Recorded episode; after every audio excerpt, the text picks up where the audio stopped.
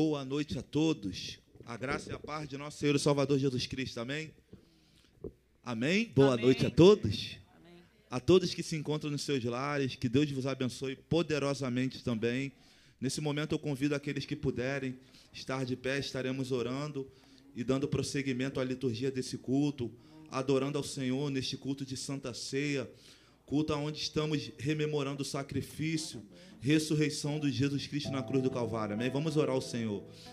Pai querido, Pai amado, queremos te agradecer, Senhor, por mais um dia estarmos aqui reunidos no teu nome para te adorar, para engrandecer o teu santo nome, Pai.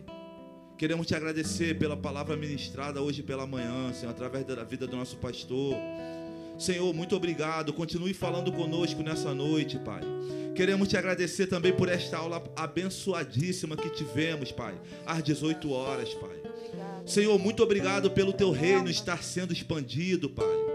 Por estar a cada dia levantando homens e mulheres, Pai, cheios da tua presença, da tua palavra, para estar ministrando, Senhor, sobre nossas vidas. Continue abençoando o missionário Flávio, Senhor com esta responsabilidade. O teu filho, Senhor, mesmo diante de tantas dificuldades, tem se doado, tem nos ensinado, Pai. Que a cada dia, Senhor, ele venha receber mais de ti, da tua presença, da tua palavra, das tuas revelações. Fortalece, Senhor, a sua vida, a sua saúde, a sua família, Pai. Em nome de Jesus Cristo, Pai. Nós profetizamos diante de todas as situações, Pai Senhor, Tu és o Deus poderoso que cuida de nós, Pai. Tu és o Deus que guerreia de nossas guerras. Fala conosco nessa noite. Receba nosso louvor, nossa adoração. Fala através dos louvores, da tua ministração. Aquele que estará ministrando a tua palavra, Senhor. O diácono Renan, usa-o poderosamente. Senhor, que nessa noite não venha ser mais um domingo, mais um domingo de Santa Ceia, não, mas que seja o domingo, Pai que nós venhamos ser, Senhor, impactados por Ti de uma forma que nunca fomos, Pai. Receba nossa adoração, Senhor, nessa noite, Pai. Que venha ser uma noite de salvação de vidas, Pai. Aonde vidas venha render graças a Ti. Venha reconhecer, Senhor, que precisa estar sob o Seu senhorio. Que precisa estar sob a Sua direção. Graças te damos por tudo em nome de Jesus. Em nome de Jesus. Vamos adorar com bastante alegria, amém? amém. Aleluia. As palmas louvam ao Senhor, glória a Deus.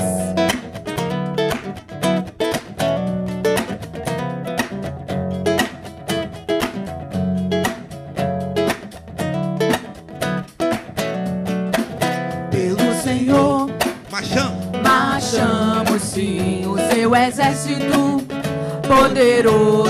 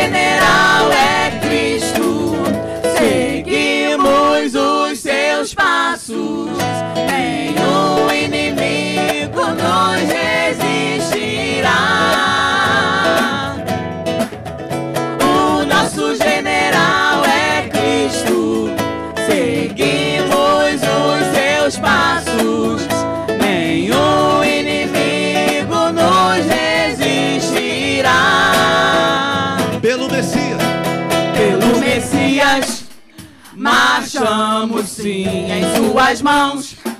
A chave da vitória que nos leva a possuir a terra prometida. Vamos cantar o canto da vitória. Glória a Deus! Vencemos a batalha. Toda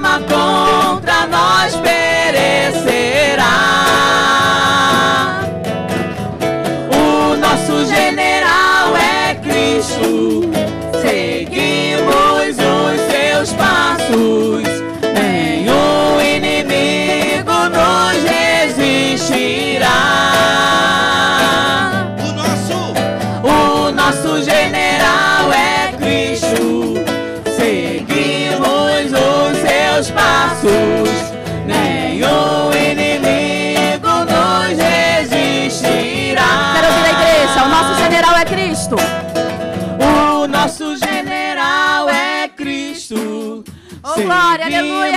Senhor. os seus passos. Nenhum inimigo nos resistirá. O nosso general. O nosso general é Cristo. Seguimos os seus passos. Nenhum inimigo nos resistirá.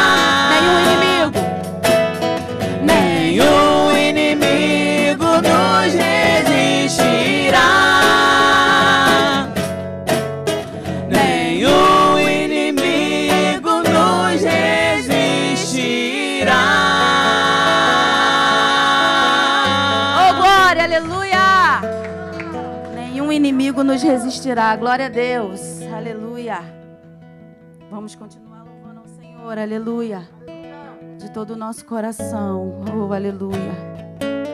Porque o nosso Deus, Ele é digno do nosso louvor. Aleluia. Da nossa adoração. Glória a Deus.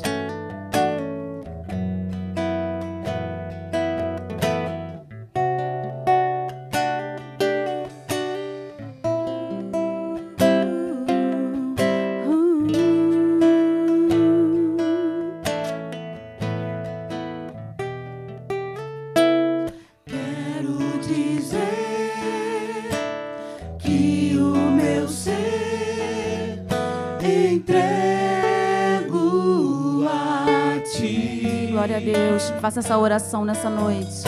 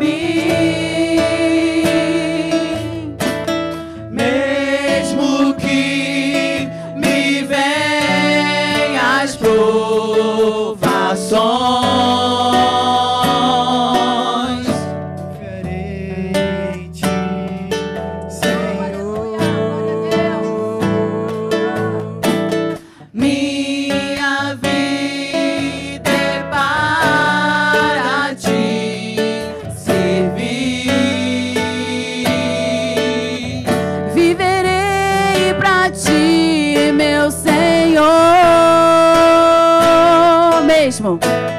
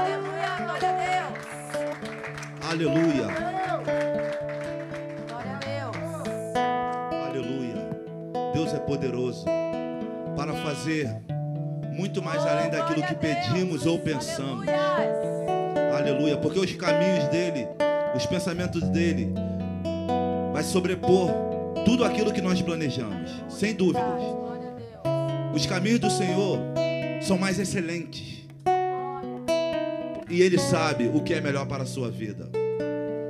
Aleluia. Vamos adorar o Senhor com louvor que diz: Deus não falha. Em dias difíceis, Deus estava lá. Em noite de angústias, Deus estava lá. E quando eu chorei, estava lá. Estava em silêncio, me ensinando a esperar. Em tempo de angústia, Deus estava lá. E nas aflições, Deus estava lá. Estava em silêncio, mas estava lá. Na montanha ou no vale, Deus estava lá. Meu Deus não falha, mesmo estando em silêncio, Ele trabalha aquele que nele espera. Sempre haverá esperança de dias melhores. Sempre haverá esperança de dias melhores. Deus não falha. Aleluia, glória a Deus. Em tempos de angústia, Deus estava lá. E nas aflições, E nas aflições, Deus estava lá. estava em silêncio, mas estava lá. Na montanha, Na montanha ou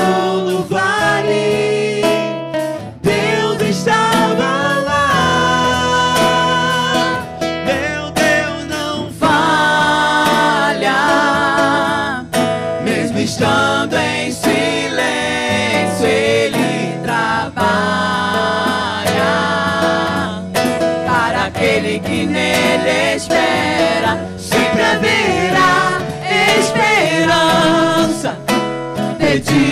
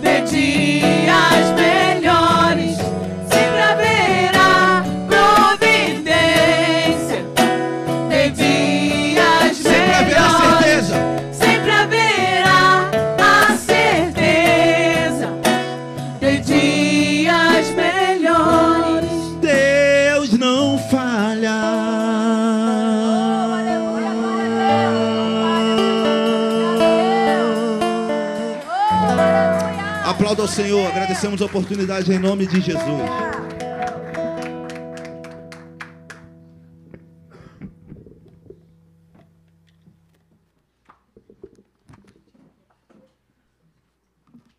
Amém. Vamos dar mais uma salva de palmas ao Senhor. Amém. Podem se assentar. Glória a Deus. Mais um domingo abençoado na casa do Pai.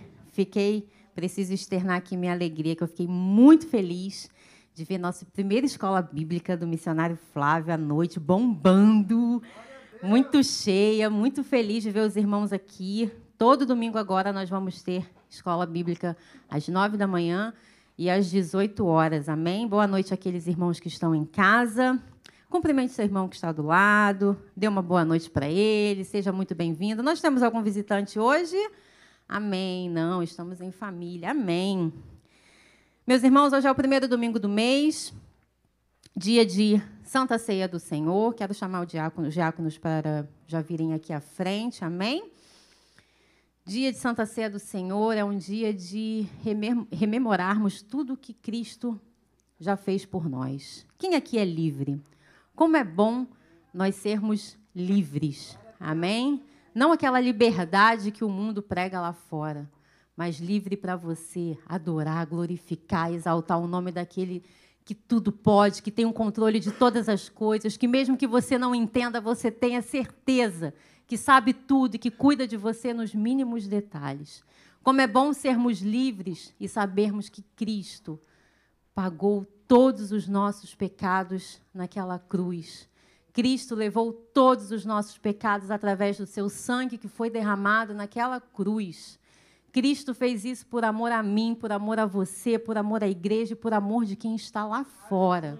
Cristo ama a todos sem diferença. Por isso é muito importante nós rememorarmos esse, esse momento de ceia, de tudo que Jesus já fez por nós. E por isso que eu sempre digo que é muito importante tudo que nós recebemos aqui de Deus, tudo que nós recebemos do Senhor na nossa casa, nós transbordarmos lá fora também.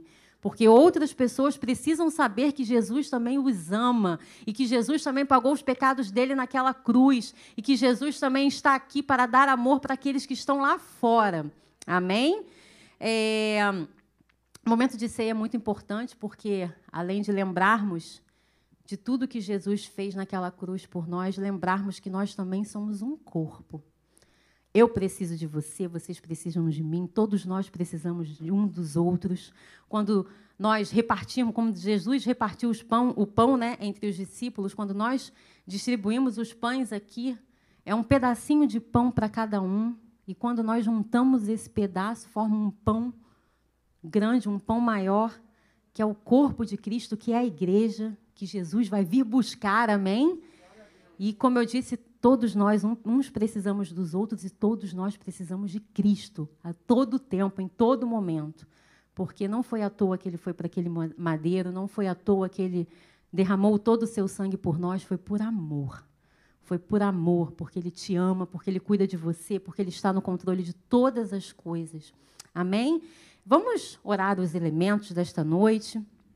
Obrigada, Jesus, por este pão, por este vinho, Deus, neste momento de ceia, Pai, que nós estamos aqui reunidos, Pai, como um só corpo. O seu corpo, Senhor, o corpo de Cristo, nós somos a sua igreja, nós somos a sua noiva, que está aqui reunida, Pai, para rememorarmos tudo que o Senhor fez por nós, Deus. Obrigada, Jesus, porque sem ti nada, nada somos, sem ti nada podemos fazer, já diz a sua palavra, Pai. O Senhor está no controle de tudo. O Senhor derramou o seu sangue naquela cruz por nós, por amor a nós, por amor dos que estão lá fora. E nós precisamos transbordar esse amor para aqueles que estão lá fora também, Senhor. Para que eles um dia possam fazer parte daqui do corpo de Cristo, Pai. Obrigada por nos dar essa oportunidade de participarmos deste momento, Senhor. Nós te agradecemos. Em nome de Jesus. Amém. Os diáconos podem servir a ceia, amém? Mas o mais importante de tudo. Amém.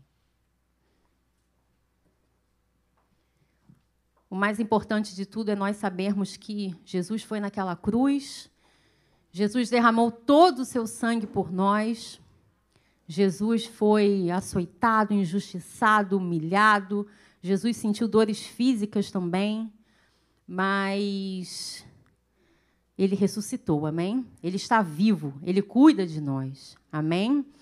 E eu vou pedir aos irmãos que se coloquem de pé. Eu esqueci de falar algo muito importante que aqueles que ainda não desceram as águas, aqueles que já entregaram a sua vida a Jesus, mas ainda não se batizaram, nós recomendamos que não participe da ceia neste momento, amém? Porque é importante que vocês passem primeiro por um ensinamento, por um discipulado, mas Jesus ama a todos, amém?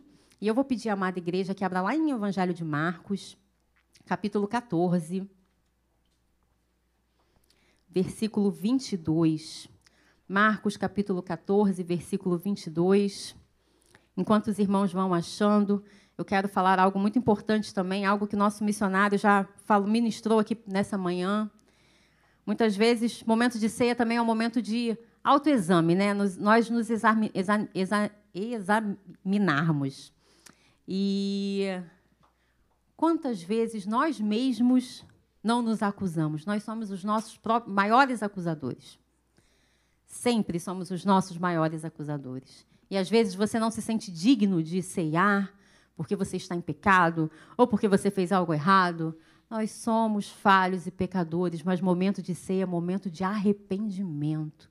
Só o fato de você já estar se sentindo incomodado, de não quiser, de não estar querendo ceiar, já é o Espírito Santo te dando discernimento de que é hora de você se arrepender.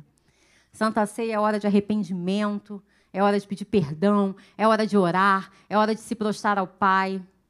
É hora de mostrar que você é corpo de Cristo e que você faz questão de participar deste momento. Amém? Marcos capítulo 14, versículo 22. Diz assim a palavra do Senhor. E enquanto comiam, Jesus pegou um pão e, abençoando-o, partiu e lhes deu, dizendo: Tomem, isto é o meu corpo. Jesus repartiu aquele pão entre os discípulos e disse que aquele pão representava simbolicamente o corpo dele. Todos nós recebemos um pãozinho, podem pegar. Como eu disse no início, se juntarmos todos esses pães, fica um pão maior, que significa o corpo de Cristo. Nós somos o corpo de Cristo aqui nesse momento. Nós estamos aqui nesse momento representando o corpo do Senhor, o corpo daquele que tudo fez por nós, o corpo daquele que nos amou, o corpo daquele que cuida de nós, corpo daquele que é nome sobre todo nome, o corpo daquele que é todo poderoso, o corpo daquele que tudo pode, o corpo daquele que é dono da igreja, que é dono do mundo, que é dono do universo, que está no controle de todas as coisas. Obrigada, Senhor, por estarmos participando deste momento, por estarmos aqui simbolizando, Deus, o seu corpo, que sofreu tanto naquele madeiro por amor a nós. O seu corpo, Senhor, que nós precisamos honrar, amar. Oh, Senhor, muito obrigada por este momento, Senhor. Obrigada, Jesus. Comamos todos do pão nesta noite, amém?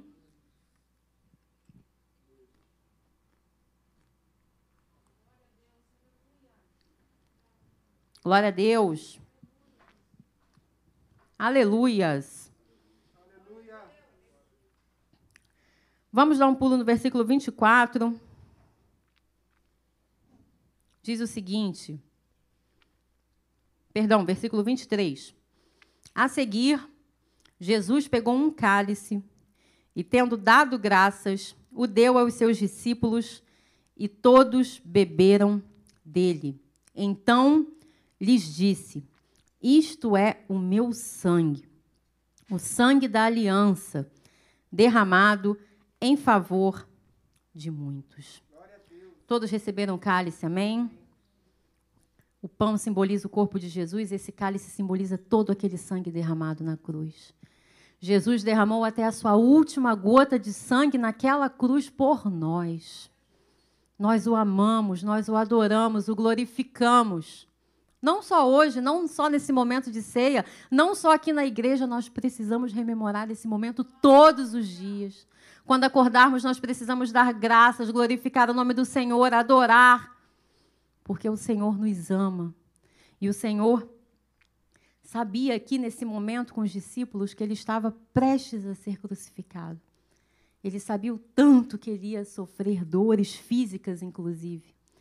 Mas ele se importou com a vida dos discípulos, ele se importa conosco, ele cuida de nós, ele nos ama. E todo aquele sangue, como está escrito aqui na palavra, o sangue da aliança, nós temos uma aliança com nosso Pai e nada pode quebrar esta aliança. Nada pode nos afastar do amor de Deus. Nada pode nos afastar do sangue poderoso do Senhor sobre as nossas vidas. Nada pode nos afastar desse amor.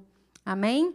Nós temos um costume aqui na nossa igreja de trocarmos o nosso cálice e dizer para o nosso irmão até a próxima ceia, mas por conta da pandemia, nós não estamos mais fazendo essa troca por precauções, por medidas de segurança. Amém? Mas olhe para o irmão que está ao seu lado e diga antes de beber o seu cálice, até a próxima ceia. Porque nós iremos ceiar muito ainda, amém?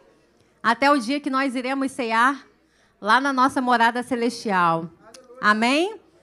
Tomemos todos do cálice, em nome de Jesus.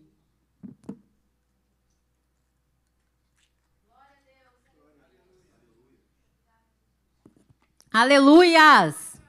Glória a Deus, Senhor. Amém, Deus. Obrigada, Jesus, por todo o seu sangue derramado naquela cruz por nós, Pai. Obrigada por essa aliança, Deus, que nada pode fazer com que percamos essa aliança, Pai.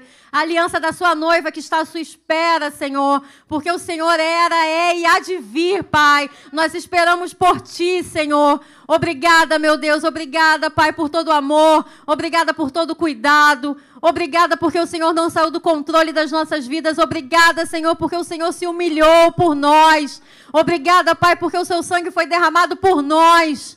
Obrigada, Jesus, por todo o amor derramado em nossas vidas. Que nós possamos transbordar desse amor para quem ainda não o conhece, Pai. Oh Deus, eu te agradeço, Senhor, por este momento, por esta ceia em que nós rememoramos tudo o que o Senhor fez por nós. E nós o amamos não apenas pelo que o Senhor tem ou pelo que o Senhor pode fazer. Nós o amamos pelo que o Senhor é. Porque o Senhor é todo poderoso, porque o Senhor é nome sobre todo nome, porque o Senhor é o criador dos céus e das terras, porque o Senhor está no controle de tudo. Obrigada, meu Pai. Nós te amamos e nós te agradecemos, Senhor, em nome de Jesus. Amém e amém. Vamos dar uma salva de palmas ao Senhor. Amém.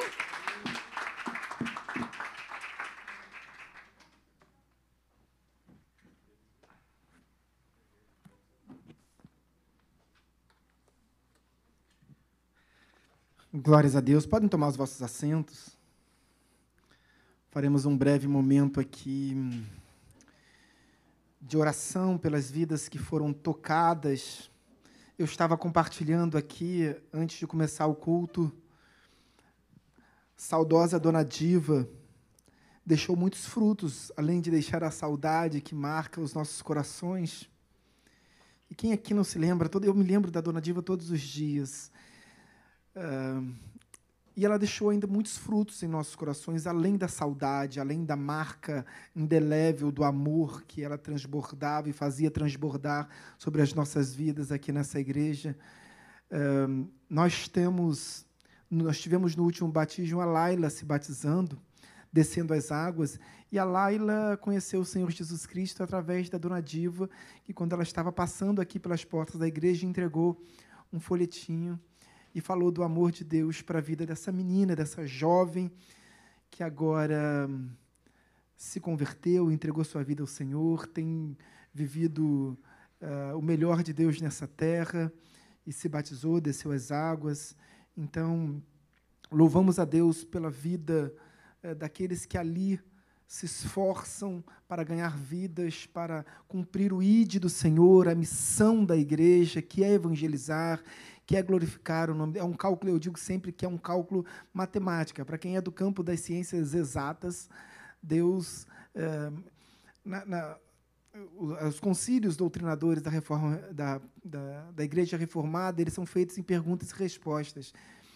E dentre muitos concílios, em especial o concílio de Westminster, que é um dos principais concílios, no catecismo maior desse concílio diz: Por que eu nasci? E a resposta foi: Eu nasci para adorar a Deus. E isso é muito simples para nós compreendermos que é um cálculo matemático. Quanto mais vidas se entregarem ao Senhor, mais Cristo está sendo glorificado. Então, o id do Senhor tem como premissa maior a glorificação do Pai. Quem não quer render glórias a Deus? Mais do que buscar as bênçãos, buscar os milagres de Deus em minha vida, eu quero render glórias a Deus, eu quero buscar a Sua face. Então, uh, por outro lado, nós temos pessoas que passam e precisam ali se dispor de uma coragem, às vezes porque são muito introvertidas, às vezes porque relegam a fé ou porque professam uma fé diferente da fé que professamos. É, mas algumas pessoas passam e deixam seus nomes, e essas pessoas, é, é, quando deixam seus nomes, elas estão confiando em você Compreende isso? Compreende que há uma responsabilidade espiritual que recai sobre as nossas vidas, sobre todo aquele que passa e tem a coragem de colocar o seu nome no livro de oração? Então eu vou orar por essas pessoas e quero que vocês me acompanhem nessa oração. Amém? Feche seus olhos. Senhor meu Deus e meu Pai, em nome de Jesus, aqui estão cinco famílias representadas, cinco famílias que foram abordadas, cinco pessoas eh, que tiveram, que se dispuseram a colocar os seus nomes aqui neste livro de oração, nesse caderno de oração. Mas mais do que escritos os seus nomes nesse caderno de oração, nós, como igreja, crendo no poder, é, no alcance da oração do justo, como diz Tiago, capítulo, no capítulo 5 de Tiago, no verso 16, 17. É, Deus, nós cremos, ó Pai, que a oração do justo pode muito em seus efeitos. Então, ao passo que esses nomes estão escritos nesse caderno de oração, nós te pedimos também, escreve esses mesmos nomes no livro da vida, Senhor. Pai, em nome de Jesus, escreve, Pai. Ainda com seus nomes escritos no livro da vida, Pai, nós partimos agora para uma segunda fase da, desta oração, Pai. Desta oração que é uma oração de intercessão, porque nós cremos quem é o destinatário dessa oração, nós cremos uh, que Tu és o Alfa e o Ômega, o princípio e o fim, em Ti estão todas as coisas. Deus, Pai, o reino está em Tuas mãos, o poder está em Tuas mãos. Então, Pai, em nome de Jesus, contempla cada oração que está sendo entregue entregue a Ti neste altar, Pai. Contempla a oração da intercessão por cada uma dessas famílias, ó Pai. Tu sonda o coração de cada uma dessas pessoas, Deus. Em nome de Jesus, cada angústia recebe no teu altar, Deus, transformando a maldição em bênção, Deus. Pai, oramos em nome de Jesus. Amém e amém. Glorificado seja o nome do nosso Senhor Jesus Cristo. Eu vou pedir auxílio aqui, já estamos aqui com os um, um data show? Amém. Culto da Conquista, quarta-feira às 19h30. Toda quarta-feira nós temos o nosso culto da Conquista. O nosso culto normalmente ele é uh, conduzido pelo pastor, pelo anjo da igreja, o pastor regente dessa igreja, nosso amado pastor Alexandre Gama. E normalmente ele vem com um cunho mais temático. Uh, nós terminamos agora uma série de mensagens. Então agora nós temos uma, um tempo, um, um período de temática livre, creio eu porque essas temáticas são é, é, é, entabuladas e programadas pela sede do ministério, pelo bispo. Então, nós recebemos aqui a orientação e a gente cumpre o, uh, o conselho bispal. Classe de batismo, domingo às 9 horas da manhã, com a diaconisa Luciana. Nós ainda não temos classe de batismo à noite, então, se você deseja se batizar e ainda não fez, venha às 9 horas da manhã na classe de batismo, para que é, é, sendo uma condição sine qua non para que você possa descer as águas e emergir como uma nova vida. Encontro semanal de mulheres singulares é sempre pelo Google Meet, às quintas-feiras às 19 horas, sob a liderança, sob a condução da diaconisa Luciana Gama. Cantina, hoje nós temos agora à noite, assim como foi também. Não, tem não, tem não, tem não. Tem não, tem não. Paz. Tércio, por favor, venha, venha cá. Compartilhe, compartilhe com a igreja, sobretudo com aqueles que aqui não puderam estar, quão, quão grandioso foi o que aconteceu aqui na sexta-feira que passou. Boa noite, igreja. É, Para quem não me conhece, sou Diácono Tércio, né, e junto com a Amanda, na parte dessa liderança do Paz, eu estou muito feliz, porque é, na sexta-feira nós conseguimos 113 né, pessoas, né, irmãos que necessitavam dessa de alimento. É, foi um, um, assim uma, uma gratificação imensa. Isso nada poderia acontecer sem vocês, né? As doações. Então, eu gostaria assim de agradecer as doações que foram feitas, né, das marmitas, dos alimentos, da água, né, é, dos cobertores, e sem isso, nada poderia acontecer. Então, é, eu queria glorificar a vida também de vocês, porque através das orações que conseguimos, nós temos meta, e todo mês vai alcançando até mais e mais. Eu acredito que nós fizemos, para ter ideia, 100, viu, missionária? Foram 100 marmitas. Nós chegamos a 113. Quer dizer, eu acredito que daqui a pouco vamos uns 200 e assim vai, 300, se Deus, Deus quer, né? Está na vontade de Deus. Deus está colocando, está capacitando, né? E sem vocês nada disso poderia acontecer. Obrigado, tá? A todos de manhã também já foi, a Amanda também já passou, também detalhes de tudo, tá? Eu muito obrigado mesmo. Deus abençoe a todos. Glória a Deus, obrigado. Esse é um ministério que representa muito daquilo que nós somos como igreja. Né? O Paz é, é, uma, é um espelho da igreja. Aniversariantes do mês, esse mês só duas pessoas. Eu não estou acreditando que são duas pessoas somente. É, não tem ninguém aqui que faz aniversário em agosto? Jesus amado. Aniversário de casamento também conta. Aniversário de casamento também conta. Mais importante ainda, principalmente para Tati, para suportar o Rodrigo. Tati, vamos. Culto da Família do Ensino, domingo às 10h15 da manhã. Uh, normalmente também sob a liderança do nosso pastor Alexandre Gama. E Escola Bíblica Dominical, domingo às 9 horas da manhã. E agora, a partir de hoje, hoje foi a nossa primeira aula, aula magna, também às 18 horas. Amém? Encerramos os avisos? Amém. Queridos, eu peço que você abra sua Bíblia nesse momento de dízimos e ofertas. Eu serei bastante breve para não atrapalhar aqui o tempo da homilia. Abra sua, vi, sua Bíblia no Evangelho chamado de Evangelho Levítico.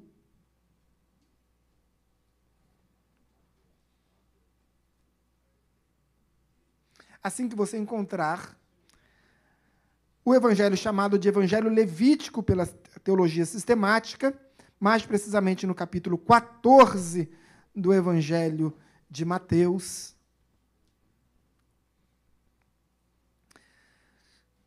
Todos encontraram?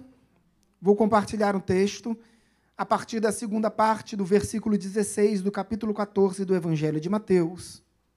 O primeiro evangelho do cânon, não o primeiro evangelho a ser escrito, mas o primeiro evangelho do cânon. E assim diz a palavra do Senhor, Jesus dizendo: Não precisam retirar-se, dai-lhes vós mesmos de comer. Verso 17. Os discípulos respondem assim: Nós não, nós não temos, Senhor, não temos aqui alimento algum senão cinco pães e dois peixes. Jesus então lhes disse: Trazei-mos. E tendo, verso 19, tendo mandado que a multidão se assentasse sobre a relva, tomando os cinco pães e os dois peixes, erguendo os olhos ao céu, os abençoou. Depois, tendo partido os pães, deu-os aos discípulos e estes às multidões. Fica por aí. Queridos, alguns anos atrás, salvo melhor juízo, em 1996, foi descoberto em Jerusalém, próximo desse local, uh, do monte da multiplicação, do local da multiplicação dos pães e peixes. Foi descoberta uma igreja do século IV, Uh, e ali fizeram algumas escavações para a correção da parte hidráulica daquela igreja. E era uma igreja do século IV. E escavando, as, a, a, eu estive lá, queridos, eu conheci o local da escavação. E exatamente no local da escavação, eles descobriram um, um ladrilho, uma espécie de ladrilho desenhado com uma cesta com quatro pães e dois peixinhos. Quantos pães aqui foram usados por Jesus para, para a primeira multiplicação de pães e peixes? Cinco pães e dois peixinhos. Mas naquela cesta, naquele desenho, naquele, naquele mosaico, é, haviam quatro pães. Porque o próprio Senhor Jesus Cristo diz em João capítulo 6 que ele é o pão da vida. E aquele mosaico representava Jesus como o pão da vida. Aquela descoberta arqueológica é a primeira descoberta arqueológica acerca da presença de Cristo, queridos, naquele local. É a descoberta arqueológica mais importante da história da igreja é a primeira evidência real da existência de Cristo naquele local e da existência do milagre naquele local. Uma igreja do século IV, fazendo referência ao milagre de Jesus. E agora nós aqui, dois dois mil, anos, de- dois mil anos depois do milagre, nós novamente fazemos referência a esse milagre. Porque de que forma Jesus opera o milagre? Jesus opera o milagre através da oferta. Porque veja, queridos, havia ali cinco mil homens, outras tantas mulheres e outras tantas crianças. Não é possível. Não é possível, eu não sei se vocês concordam comigo, mas não é possível que apenas uma criança tivesse alimento em suas mãos. 10 mil pessoas habituadas a viajarem, povos de origem nômades, pescadores. E vocês de fato creem que das 10 mil pessoas, as- apenas uma criança tinha em sua mochila cinco pães e dois peixes? Agora me diz, queridos, quais daquelas 10 mil pessoas foi exaltada por Cristo? Quais daquelas 10 mil pessoas, dois mil anos depois, nós ainda falamos dessa criança? A Bíblia não fala do, do José, não fala de Maria, não fala de Mateus, não fala de Davi, não fala de Tadeu, fala de uma criança. Não por ser criança, não por ser homem, por ser mulher, mas foi a única pessoa que teve coragem para abrir mão daquilo que ela tinha para ofertar em favor do seu próximo. Igreja não é ofertar para a igreja, igreja é ofertar para a obra de Deus. Queridos, olha para mim, vamos compreender de uma vez por todas. A Bíblia diz em Ageu capítulo 2, verso 9, que Deus é o Deus da prata e do ouro.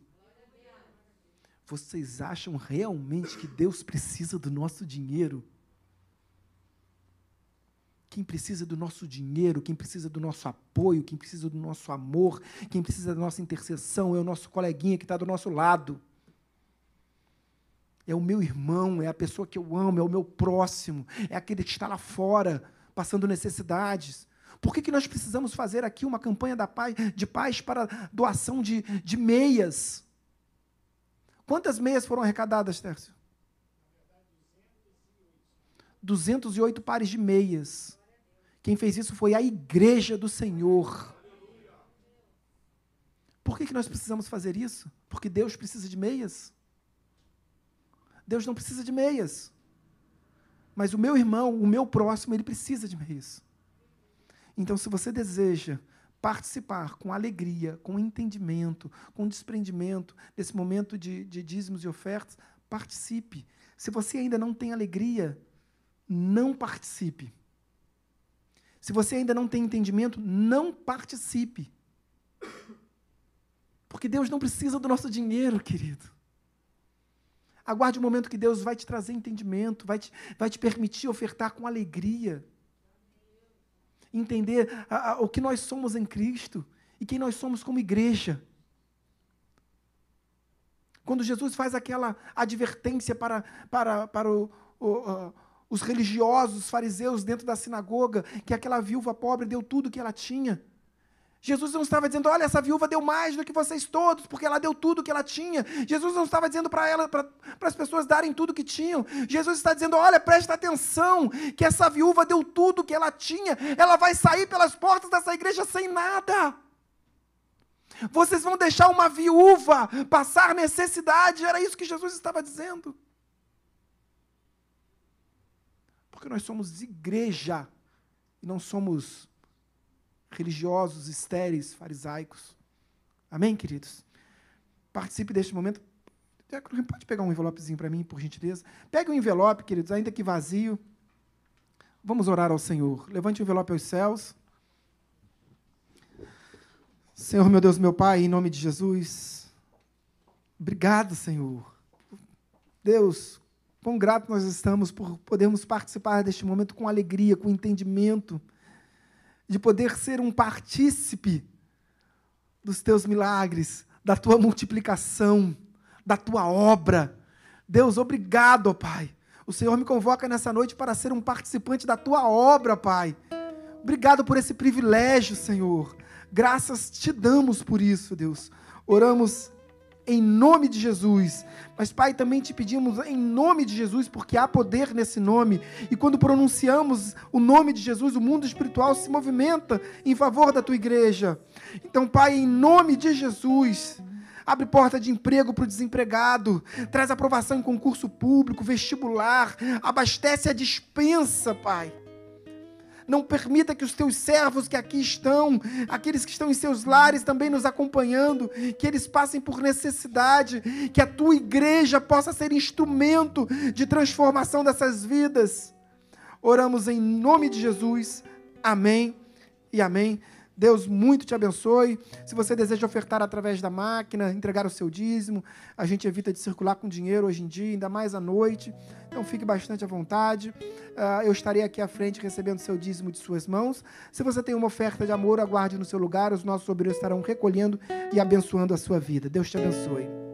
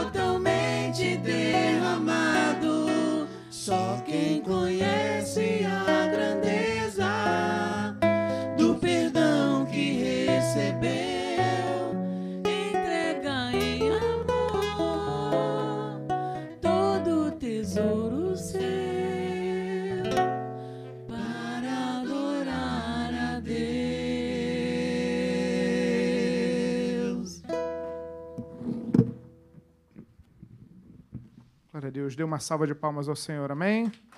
A Ele toda a honra, toda a glória e todo louvor. Boa noite, amada igreja. Só o Rodrigo está aqui, misericórdia. Boa noite, amada igreja. Ah, graça e a paz do nosso Senhor e Salvador Jesus Cristo, amém? Que alegria, que, que culto especial. Em primeiro lugar, é, pela nossa escola bíblica, pela inauguração da nossa escola bíblica. Tivemos um número muito que muito nos felicitou de pessoas aqui nesse local. Como é bom ver as pessoas retornando ao culto de domingo à noite. Anseio pela, pelo momento onde teremos aqui 50, 60 pessoas, como às vezes tínhamos no nosso culto antes da pandemia. Mas que alegria vermos irmãos que não víamos há tanto tempo. Dona Salvínia hoje, enfim, tantos. Como, como é bom.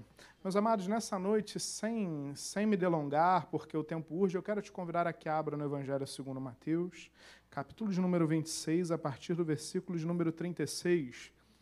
Evangelho segundo Mateus, capítulo 26, versículo 36. Eu quero trazer uma mensagem que eu creio que a tenha ministrado ano passado, talvez no segundo semestre, e, e é uma mensagem que eu, eu, nós, né, pregadores temos uma certa dificuldade ou resistência de pregar algo que já pregamos outrora. Né? É, sempre buscamos em Deus uma nova mensagem, e aí Deus havia me, me tocado ao coração de pregar essa mensagem, eu falei, não, acho que não é bem isso, separei uma nova mensagem, estava aqui no culto, vim para a EBD, e durante a EBD Deus falou, não, é essa mensagem mesmo, por intermédio do, do nosso missionário, que tocou num dos pontos fulcrais, que é a mensagem dessa noite. E o tema dela é: qual o seu maior medo? Qual o seu medo? O que, que você teme? O que, que te causa pavor? O que, que nesse momento vem na sua mente como algo que te assusta, te deixa trêmulo? Muitos temem a morte. Muitos nesse momento temem a pandemia, temem é, contrair a Covid-19, muitos temem perder um familiar que amam por conta da pandemia, do momento em que vivemos, muitos estão temendo perder os seus empregos, Muitos temem perder, às vezes, um casamento. Enfim, quantas, quantas são as preocupações, quantos são os medos que nos cercam? Quantas questões poderíamos elencar aqui como um prefácio, que são circunstâncias, situações que nos trazem medo. Mas qual é o seu maior? Reflita no introito dessa mensagem qual é o seu maior medo. Porque eu quero falar sobre ele, sobre o maior medo. E eu quero falar, usar nada menos do que o próprio Senhor Jesus, que externou o seu maior medo. Num culto onde nós rememoramos o seu sacrifício, enxergamos que ali pouco antes e no transcorrer desse momento, vislumbramos, identificamos o maior medo de Jesus escancarado, demonstrado na sua pele, no seu âmago, em tudo. Um pavor que Jesus sentiu. Mas qual foi o maior medo de Jesus? Qual é o maior medo que nós temos? Evangelho segundo Mateus 26, se você achou e assim puder se colocar de pé, só se você puder, fique extremamente à vontade. É um momento onde fazemos como, como uma reverência à leitura prefacial da palavra de Deus.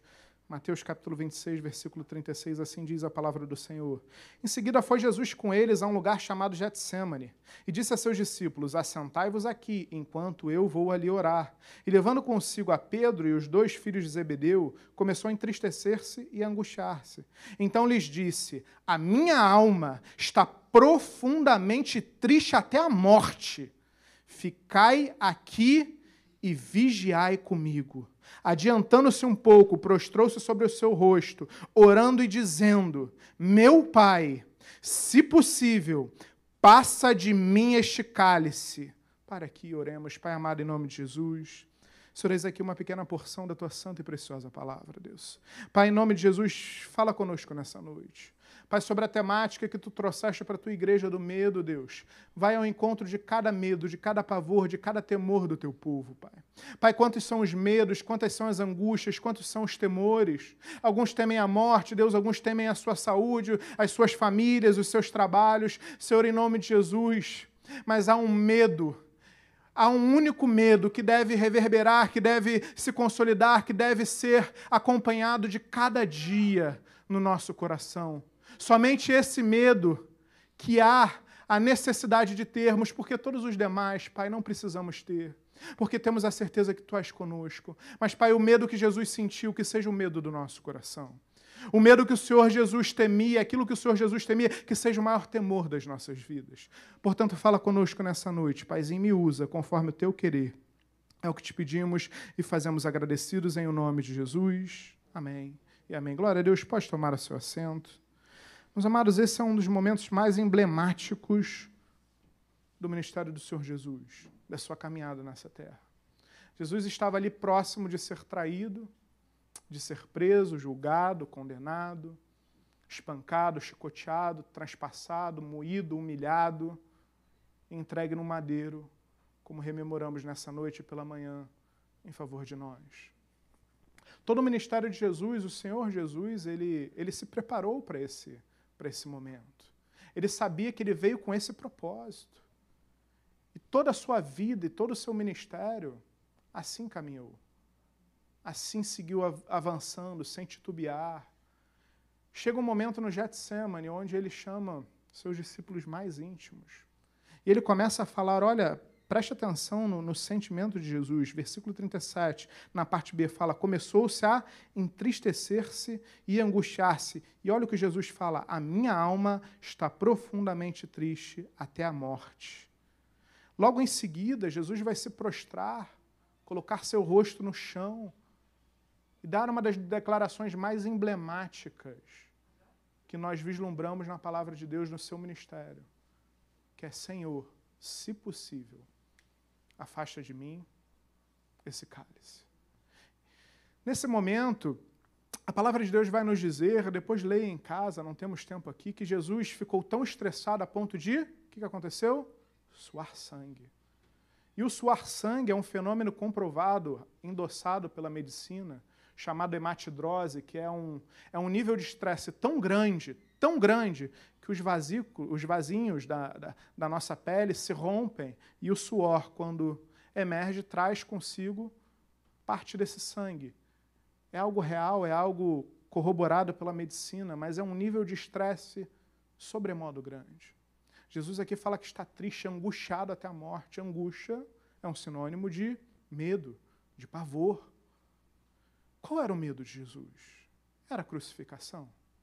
Será que haveria de ser a crucificação? Eu vou colocar um só entre, entre aspas, porque obviamente não é um só, a crucificação foi um processo deveras doloroso, Jesus, na sua onisciência, sabia o quanto sentiria, Jesus sabia o quanto sofreria. Mas será que foi só isso? Por uma declaração tão emblemática. Eu não vou adentrar, porque não temos tempo nessa noite de falar sobre esse cálice que Jesus se refere. Afasta de mim esse cálice. Alguns teólogos vão reputar como cálice da ira de Deus mas não temos tempo. Amém? Venha nas EBDs que você vai entender isso um pouco melhor. Te convido a estar conosco nas EBDs, onde você poderá tirar as suas dúvidas. Mas o ponto fulcral não é o cálice, é o medo de Jesus. Qual era o medo de Jesus? Será que era a crucificação? Abra comigo em Evangelho segundo João, avance comigo. Evangelho segundo João, capítulo de número 12, versículo de número 27. Vamos ver, será que o medo de Jesus, a ponto dele suar sangue, era o medo da crucificação? Acharam o Evangelho segundo João, capítulo 12, versículo 27. Assim diz a palavra do Senhor. Agora está angustiada a minha alma. E que direi eu? Pai, salva-me desta hora? Mas precisamente com este propósito vim para esta hora. Bem, essa afirmação de Jesus nos mostra que não era cruz. Não era crucificação. Havia algo mais que causava esse medo em Jesus. Porque afinal, ele até fala: Olha, está angustiada a minha alma. Quem direi? Pai, salva-me dessa hora? Mas precisamente por esse propósito que eu vim. Não é isso. Minha alma não está angustiada porque eu haverei de passar pela crucificação. Não é. Porque eu vim, eu estou preparado para isso. Meu propósito foi esse, eu caminhei para isso. Havia algo mais que angustiava o Senhor Jesus. E essa angústia do Senhor Jesus, ela é perfeitamente tipificada, perfeitamente predita pelo salmista. E por meio desse salmo nós vamos entender um pouco melhor esse esse verdadeiro medo do Senhor Jesus. Abra comigo no Salmo, capítulo de número 22, Salmo 22, melhor dizendo. Salmo de número 22. Salmo de número 22. A partir do primeiro versículo. Salmo de número 22. A partir do primeiro versículo. Um salmo de Davi. Um salmo que prediz, um salmo que antevê, um salmo que enxerga o momento de Jesus. Esse momento tão tão marcante do ministério de Jesus. Olha o que diz a palavra de Deus. Deus meu, Deus meu, por que me desamparaste? Porque se acham longe de mim a salvação, as palavras do meu bramido. Pule para mim com o versículo de número 10. A ti me entreguei desde o meu nascimento. Desde o ventre da minha mãe, tu és meu Deus. Guarde isso, versículo 11. Não te distancies de mim, porque a tribulação está próxima e não há quem me acuda. Guarda isso. São palavras preditas, é uma profecia sobre a vitória do Messias, sobre a entrega, sobre a morte do Messias. E aqui nós vemos logo no primeiro versículo: Deus meu, Deus meu, por que me desamparaste? Vamos lá comigo agora em Mateus, o Evangelho segundo Mateus, falamos disso na EBD. Mas para você que não estava na EBD, vamos comigo no Evangelho segundo Mateus novamente, no seu capítulo de número 27, desta feita no versículo 45. Vamos entender agora qual é verdadeiramente o medo, o pavor de Jesus. Versículos número 45. Desde a hora sexta até a hora nona, houve trevas sobre toda a terra. Por volta da hora nona, clamou Jesus em voz alta, dizendo: Eli, Eli, Yamá sabactane. O que quer dizer? Deus meu, Deus meu, por que me desamparaste? Meus amados, esse momento é um momento extremamente emblemático. Muitos não conseguem entender, compreender as palavras de Jesus na cruz. Deus meu, Deus meu, por que me desamparaste? Como Jesus vai falar que Deus o desamparou? Da onde vem essa afirmativa, essa exclamação? Porque Jesus fala, Senhor, Deus meu, Deus meu, por que me desamparaste? É algo interessante que o Salmo 22 prediz justamente essa declaração. E o Salmo 22 começa: Deus meu, Deus meu, por que me desamparaste? Mas você se atentou ao versículo de número 11 do Salmo? Quando Jesus fala, quando as palavras do Messias, que em verdade nós sabemos que é Jesus nesse momento, quando ali vai além e fala: Não te afastes de mim. O maior medo, o maior pavor de Jesus era se afastar de Deus. Mas como assim se afastar?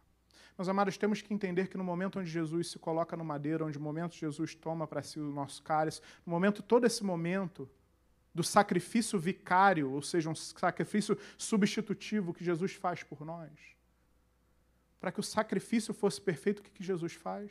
Toma sobre si os nossos pecados. Jesus, então, para se sacrificar, Jesus, para cumprir o seu ministério, ele toma para si os nossos pecados. Para que aqueles pecados fossem vencidos naquela cruz. Quando Jesus toma para si os nossos pecados, algo vai acontecer. É algo que o profeta Isaías vai nos ensinar. Abra comigo em Isaías capítulo 59, vamos entender, vamos passear pela palavra de Deus, vamos compreender a profundidade desse texto.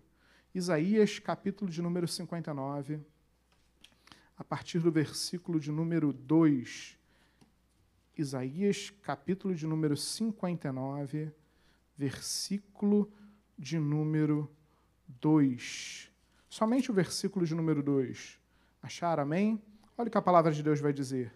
Mas as vossas iniquidades fazem separação entre vós e o vosso Deus. Para aqui.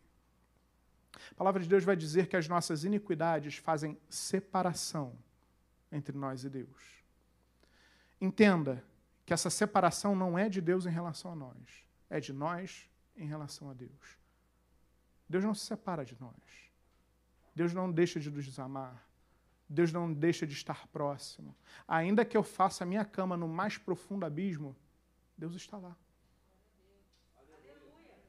mas os nossos pecados fazem separação entre Deus, entre nós e Deus. Quando Jesus ele se esvazia da sua glória, ele assume forma humana e nesse momento em específico, ele toma para si os nossos pecados, ao tomar para si os nossos pecados para se entregar naquele madeiro, como consequência natural, tomou sobre si os nossos pecados, as nossas iniquidades, há uma separação de Deus momentânea. Momentânea. Os nossos pecados fazem separação entre nós e Deus. Nesse momento, quando Jesus toma para si os nossos pecados, ele se separa de Deus, momentaneamente, para cumprir com seu ministério. O maior medo de Jesus, o que o faz suar sangue, o que faz se desesperar, o que faz a sua angústia declarada no Getsemane, exposta nas gotículas de sangue que passam, transpassam pela sua pele, no seu pavor, no seu medo, era esse momento de separação. Jesus nunca havia se separado de Deus. Jesus é uma pessoa da Trindade. É difícil explicar aqui o conceito de Trindade no culto, por isso reforçamos, vem a EBD. Hoje falamos sobre a tricotomia do homem. O homem é um ser tricotômico, formado por corpo, alma e espírito.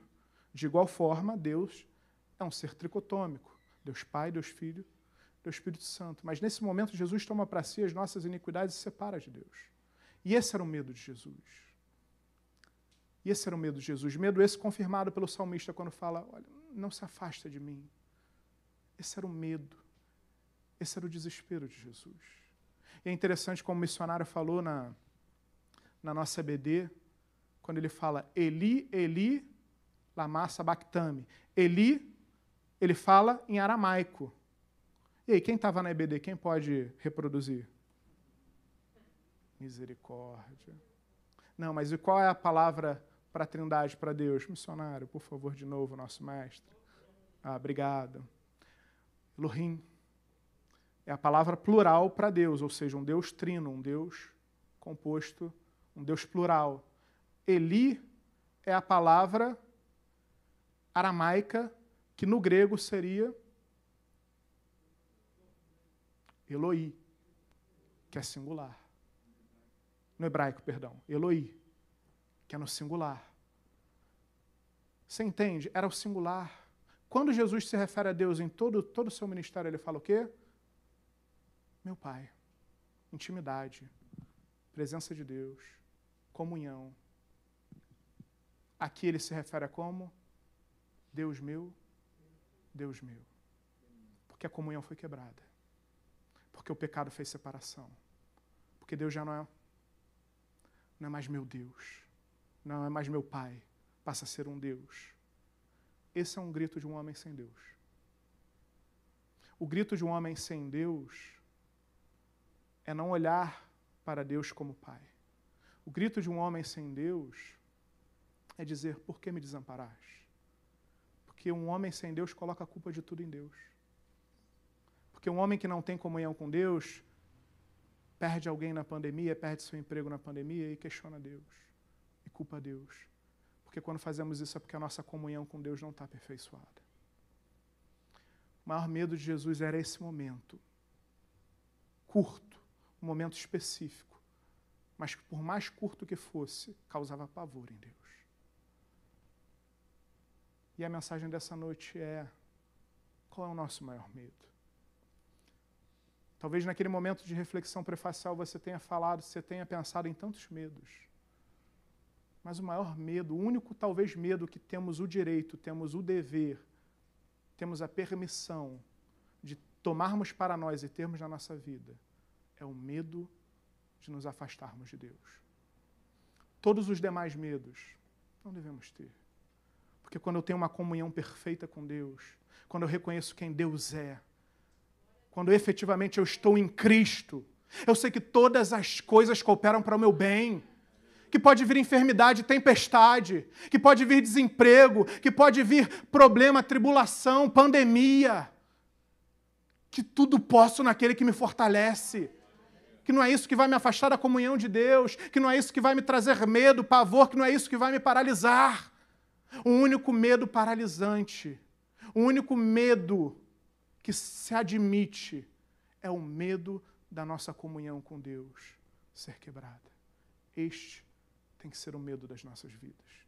Esse foi o medo momentâneo do Senhor Jesus, que o fez declarar: Deus meu, Deus meu, por que me desamparaste? Será que você percebe? Quantas vezes, quanto tempo perdemos com tantos medos? Quantas vezes nos paralisamos por medos que, se a nossa comunhão com Deus estivesse aperfeiçoada, eles não nos paralisariam, eles não causariam mazelas. Só admita ter esse medo na sua vida. No mais, descanse em Deus se você está aqui com a sua alma agitada, se você está passando por um momento difícil, se você está passando por um momento de luto, se você está passando por um momento de tristeza, de angústia na sua alma, é noite de você olhar para isso e dizer: não é isso que vai me paralisar. Tenha como medo único o quebrar da sua comunhão com Deus. Começa a olhar: eu não posso perder a minha comunhão com Deus. Meus amados, nós podemos perder todas as coisas nesse mundo mas a nossa comunhão com Deus não. Como foi ministrado nessa manhã, brilhantemente pelo nosso pastor Alexandre Gama, a nossa última batalha é contra a morte. E se não vencermos a morte, de nada adiantou nossa corrida, de nada adiantou nosso esforço, de nada adiantou estarmos na casa de Deus. Como vencemos a morte? Estando em comunhão com Deus. Porque se estivermos naquele grande dia, no dia que o Senhor nos chamar, ou no dia que o Senhor arrebatar a sua igreja, se estivermos em Deus, venceremos a morte. Mas se estivermos longe de Deus, passaremos uma eternidade longe do Pai num lugar onde há choro e ranger de dentes. Eu quero terminar essa mensagem te convidando a que você abra no Evangelho segundo João, e eu já convido a equipe de louvor a que se posicione. Evangelho segundo João, capítulo de número 19, versículo de número 28. Evangelho segundo João, capítulo de número 19, versículo de número 28. Depois, vendo Jesus que tudo já estava consumado, para se cumprir a escritura, disse: Tenho sede. Estava ali um vaso cheio de vinagre. Embebedaram de vinagre uma esponja e, fixando-a num caniço de sopo, lhe chegaram à boca. Quando, pois, Jesus tomou o vinagre, disse: Te, te, lestai, está consumado. E, inclinando a cabeça, rendeu o espírito. Quando Jesus toma para si os nossos pecados, quando Jesus tem aquela quebra de comunhão com o Pai, quando Jesus consuma a sua obra redentora naquela cruz, ele faz essa declaração emblemática: está consumado. E o véu do santuário se rasga. Tetelestai. E é linda a palavra aqui grega, tetelestai, quando Jesus declara, sabe por quê? Essa palavra ela tem um, uma relevância, ela tem um, um, um, dinamismo, ela tem uma profundidade maior do que só compreendermos como estar consumado. Porque para a cultura da época conseguimos identificar tal palavra em três momentos, cujos três momentos apontam para a obra redentora de Cristo. Quando um filho recebia uma missão de um pai, e quando ele finalmente cumprisse a sua missão, ele chegava ao seu pai e falava: Tetelestai. Jesus cumpriu a sua missão para com o Pai. Jesus declara Tetelestai porque ele cumpriu o seu ministério. Porque ele não deixou o medo, a dor, a crucificação, o julgamento, as calúnias, a difamação, tudo que envolvia a sua morte redentora, o paralisar. Tetelestai era utilizado também naquela época, quando alguém tinha uma dívida para com o credor. Quando ele quitava essa dívida, o credor pegava a sua promissória e colocava assim, tetelestai, que significa que aquela dívida estava quitada. Quando Jesus declara tetelestai na, na cruz, ele rasgou o escrito da nossa dívida. E não só isso. Quando você fazia naquela época uma aquisição imobiliária, um, uma transação, quando você consumava aquela transação, vinha o tabelião e carimbava um carimbo escrito Tetelestai. Quando Jesus declara Tetelestai naquela cruz, está consumado, ele garantiu a nossa morada celestial. Aleluia. você consegue entender? quero te convidar a se colocar de pé. Num culto onde rememoramos o sacrifício de Cristo, entender a profundidade desse sacrifício, tem que mudar a nossa vida. Essa mensagem, quando Deus me deu, foi algo que efetivamente mudou a minha vida. Mudou a minha percepção do sacrifício de Jesus, do seu amor. meus amados, ao passo de que mensagens como essa, ao passo de lembrarmos do amor de Deus, ao passo de, de tudo aquilo que Deus muitas vezes faz na nossa vida e marca a nossa vida, basta um sopro, basta um dia para sermos como Pedro e negarmos a Cristo três vezes. Pedro que caminhara com Cristo, Pedro que fora alertada por Cristo, que o negaria três vezes e disse: Eu não farei, ainda que tenha que morrer, serei contigo e vai e nega. Quando, quando Pedro nega Cristo três vezes, ele cai, a palavra de Deus fala caindo em si, quedou-se a chorar. Ele se desespera, porque ele percebeu que ele negara Cristo. Esse Cristo que se entregou por nós naquele madeiro. Esse Cristo que venceu a morte por nós. Esse Cristo que venceu a sua angústia, o seu maior medo. Que era essa momentânea separação com o Pai. Eu não sei como você entrou aqui nessa noite. Eu tenho certeza, meu amado irmão, minha amada irmã, que muitas você tem sobre a sua vida, sobre o seu psique, sobre a sua alma, como falamos de alma na EBD, diversas angústias, diversos medos. Talvez você tenha entrado aqui com tantas, tanto medo do amanhã, da semana que, vi, que, que está por vir, de uma decisão que você tem que tomar, de quando essa pandemia vai acabar, de quando as coisas vão melhorar. Muitos medos nos assolam. Mas Deus te trouxe aqui nessa noite para dizer: Filho, tira esse medo do seu coração. Tira essa ansiedade, tira essa angústia. O único medo que tem que permanecer no nosso coração é o medo da nossa comunhão com Deus ser quebrada. Então, nessa noite, reflita sobre isso. Não deixe o medo te paralisar. Não deixe as batalhas, os gigantes, as tempestades te paralisar. Quantos estavam aqui na igreja conosco hoje não estão mais? Porque tiveram a comunhão com Deus quebrada. Porque a pandemia, porque os problemas, porque as mazelas os separaram. Fizeram com que houvesse uma separação, fizesse com que eles se separassem de Deus. E como consequência a comunhão fora quebrada.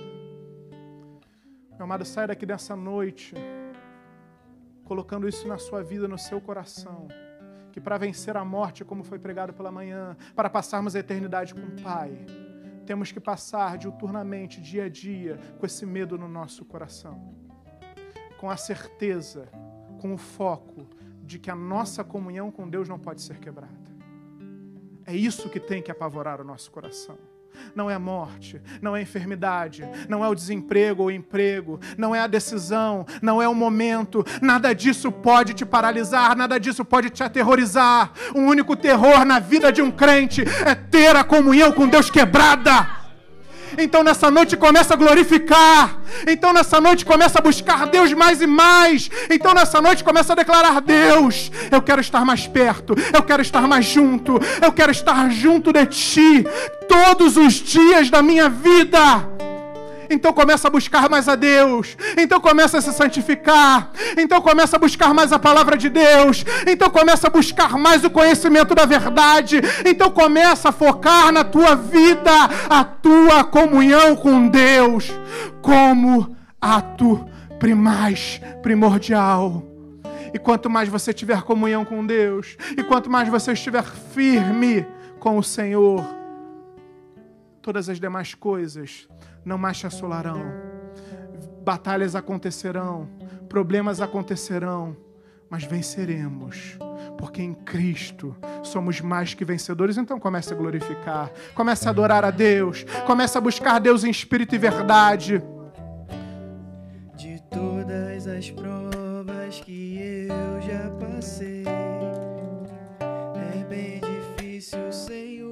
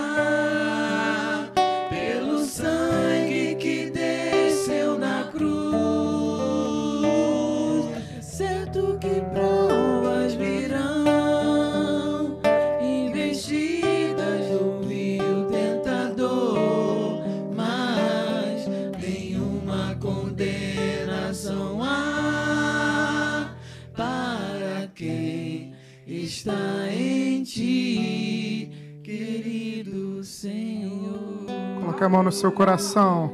Pai amado, em nome de Jesus. Nessa noite queremos te glorificar, queremos engrandecer o teu santo e poderoso nome. Pai, mas também queremos te pedir perdão por todas as vezes que o medo tomou conta do nosso coração. Quantas vezes paralisamos por medo de enfermidade, de pandemia, de emprego, de, de, de questões familiares, quantas vezes questões tão supérfluas nos paralisou. Mas, Deus, o único medo admissível na nossa vida é o medo da nossa comunhão em Ti ser quebrada. Pai, coloca esse medo no nosso coração. Coloca esse medo no nosso coração para que cada momento onde pensemos em desistir, onde pensemos em nos desviar para a direita ou para a esquerda, esse medo ecoe, esse medo ecoe e nós rememoremos que não podemos perder a comunhão contigo, que é verdadeiramente aterrorizador pensar que a nossa comunhão contigo pode ser quebrada. É verdadeiramente aterrorizador cogitar uma eternidade longe de ti. É extremamente aterrorizador cogitar um minuto longe da tua presença. Senhor, que esse seja o único medo do nosso coração. Quanto aos demais, quanto a tudo aquilo que nos assustava, quanto a tudo aquilo que nos angustiava, quanto a tudo aquilo que Deus trazia dúvida, medo, paralisia, angústia, tristeza nessa noite, verdadeiramente coloquemos no teu altar. Apresentamos diante de ti, Pai, todos esses medos, todas essas dores. Te pedimos, Pai, toma para si, tira, afaste isso de nós. Que no nosso coração somente haja espaço para o único medo que importa. Pai, declaramos nessa noite que sem ti nada somos, sem ti nada podemos fazer que te amamos e te pedimos perdão por tantos erros, por tantos pecados. Te pedimos perdão pela nossa volaticidade, que hoje estamos aqui glorificando, declarando nosso medo de quebrar a nossa comunhão e talvez amanhã estejamos te negando. Por isso que clamamos pela tua misericórdia, que se renova cada manhã e é a causa de não sermos consumidos. Nos ajuda nessa empreitada que não é fácil se com Pedro não fora fácil, que está com nós? Se de todos os teus discípulos naquela cruz somente João tu encontrara porque todos os outros ficaram com medo. Porque verdadeiramente temos tantos medos, tantas preocupações, mas Deus, tira essa valia nessa noite. Tira a valia de cada uma delas. Nos derrama uma unção de força. Nos derrama uma unção de intrepidez para que nada mais temamos senão a quebra da comunhão contigo. Jesus, queremos te glorificar nessa noite pelo teu amor, pelo teu sacrifício, por ter enfrentado e vencido tudo, desde esse medo e desde toda a dor, desde toda a mácula tu passaste por nós, Senhor. Quero te fazer dois convites nessa noite, para você que está aqui, você que nos assiste como ministrado, o maior medo da nossa vida é a nossa comunhão com Deus ser quebrada. Em primeiro lugar, temos que entender que a nossa comunhão com Deus se inicia ao recebermos Jesus como nosso único suficiente Salvador.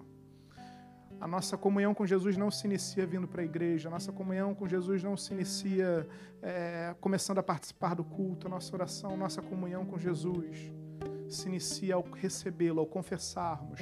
Como Romanos 10, 9 fala, se com a tua boca confessares mas talvez você já tenha feito essa oração, mas entende que as mazelas, as dores da vida fizeram com que essa comunhão fosse quebrada. Você já não, você já não ora mais como antigamente, você não jejua mais como antigamente, você não lê mais a palavra como antigamente. Você não sente mais a presença de Deus na sua vida como antigamente. Deus te convida nessa noite a retornar, a retornar aos caminhos dele, a presença dele, a comunhão dele se você deseja entregar a sua vida a Jesus nessa noite ou voltar aos caminhos do Senhor, levanta a sua mão direita bem alta, eu quero orar pela sua vida. Se você está nessa noite vendo essa mensagem, mande uma mensagem para nós, nós queremos falar com você, nós queremos conversar com você, estamos à sua disposição. Se alguém aqui nessa noite deseja essa oração, levanta a sua mão direita bem alta, eu quero orar pela sua vida. Glória a Deus pela sua vida. Glória a Deus pela sua vida. Aí do seu lugar mesmo, coloca a mão no seu coração. E repete comigo essa palavra. Pai amado, em nome de Jesus, eu te reconheço e te recebo como meu único e suficiente Salvador. Deus, vem sobre mim agora com teu Espírito Santo me enchendo, tirando todo medo, toda depressão, toda tristeza, toda angústia, toda dor, tirando tudo aquilo que me causava dor, medo, tristeza e me enche com a tua presença. Perdoa os meus pecados e me recebe no livro da tua vida, que meu nome ali escrito nunca mais seja retirado. Em nome de Jesus. Pai amado, toma a vida do teu filho nas tuas mãos. Sobre aquele que está vendo essa mensagem, repetiu essa oração, toma as suas vidas nas suas mãos. Abençoa fortalece e que, como pregado nessa noite, o medo da quebra da tua comunhão passa a ser o medo primaz dessas vidas. Porque não há vida longe de ti, não há alegria longe de ti, não há completude longe de ti. Declaramos que nada somos longe de ti. Muito obrigado, Paizinho. Nós te louvamos, nós te adoramos em o nome de Jesus. E se você crê nisso, dê um glória a Deus, dê uma salva de palmas para o Senhor, amém? Glória a Deus. Que esse seja o maior medo das nossas vidas, amém? Estamos caminhando para encerrar o nosso culto. Feche ainda seus olhos, vamos orar por esse momento. Pai amado, em nome de Jesus, muito obrigado. Muito obrigado pela tua palavra, muito obrigado pela, pelo teu amor tipificado não só na cruz, mas no Getsemane. Quando tu suaste sangue pela, pelo teu pavor, nos mostrando o que é mais precioso na nossa vida, que é a nossa comunhão com o. Muito obrigado, Deus. Nós te louvamos, nós te agradecemos pelo teu sacrifício, pelo teu amor, por ter se entregue naquela cruz por nós, Deus, por ter enviado o teu filho em amor a nós. E que a palavra nessa noite ministrada encontre um solo fértil no nosso coração e que esse medo seja dominado pelo nosso coração, nosso coração seja dominado por esse medo dia a dia, até aquele grande dia onde o Senhor haverá de nos chamar. Paizinho, abençoa essa semana que se inicia, nos dá uma semana abençoada na tua presença, buscando cada vez mais e mais e mais a comunhão contigo, como foi pregado nessa noite, que é o de mais precioso nós temos.